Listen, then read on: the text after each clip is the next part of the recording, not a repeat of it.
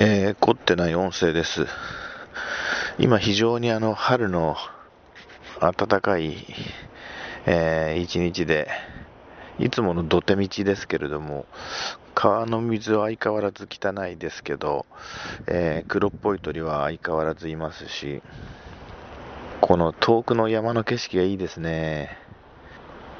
スマホのアプリで、カメラで、あの、カメラをその山の方向に向けて、えー、とそのアプリを立ち上げますと、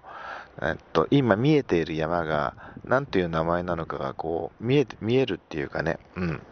そういうアプリありまして、ただなんかね、ちょっと角度がね、ずれてるんだよな。なんでずれるのかなこれ、GPS とか、なんか、なんかの関係ですかね。ちょっとそれが嫌なんですけどね、もうちょっとぴったりと山のてっぺんとその山の名前があってくれればなと思うんですけども、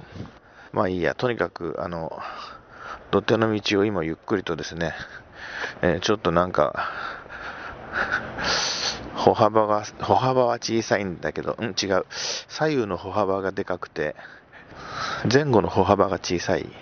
ちょっとガニ股歩き。えー、うちの職場のある、あの職員の人を思い起こすような歩き方ですね、まあ、彼の歩き方を見たことがある人だったらああの人の歩き方に似てるなって言われるかもしれないですけど、まあ、そんな歩き方で、えー、散歩してるわけですけどのどかですね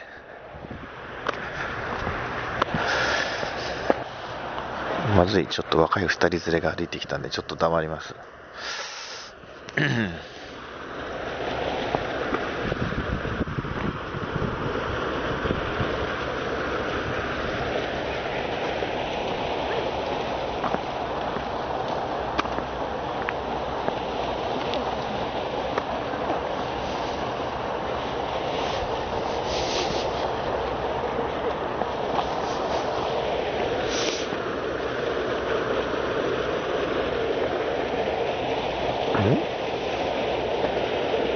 なんだあれ草かな。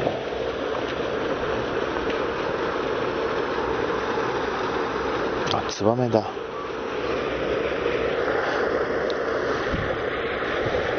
えー、若者の男女カップル。こんなところでまずすれ違うことのない人々なんですが。えー、向こうの方に歩いてきましたんで、また喋り始めましたけども、何してるんだろう、あの人たち。こんなど田舎でデートかな。まあいいや。で、川に目を戻しますと、緑の葉っぱが流れてきてますね。雑草を根元からもぎ取ったみたいなやつが3つ、4つ流れてきてますけど、上流で誰かがあれを投入したとしか思えないな。えー、いつもあのこの川を眺めて歩いてるときに土手土手にもうわなんだなんだなんだなんだなんだなんだ今の虫なんだちょっと私虫にも敏感なんですけどはいえー、土手土手のその川の斜面ですね。ちょっとなんか口で表現するの難しいけど、本当にゴミがいっぱい落ちてまして、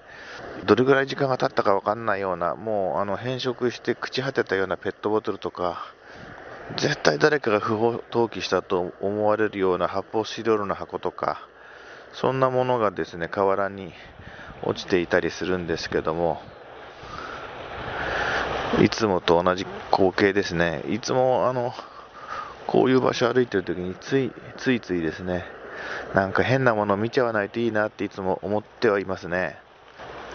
誰か殺された人がそこに捨てられてるとか、なんかそういう、あの、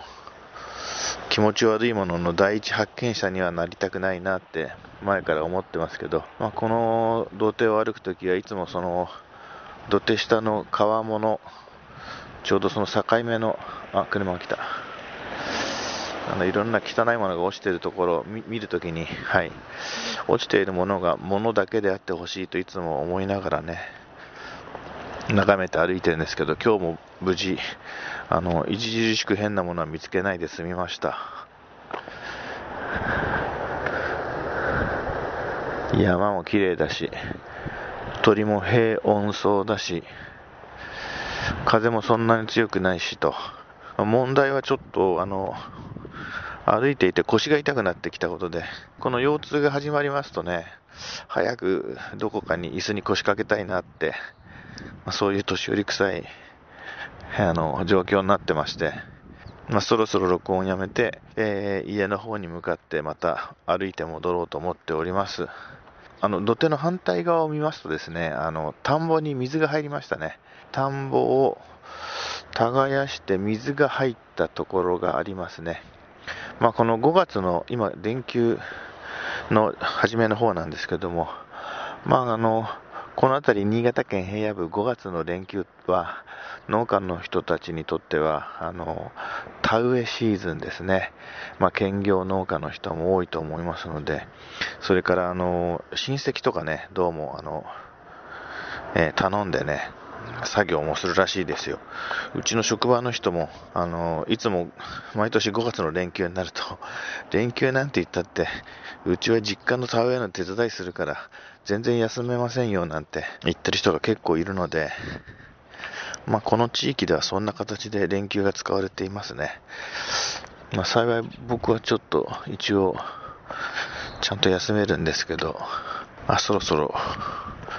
またちょっと声を小さくしないといけないエリアに入ってきましたので、これで失礼します。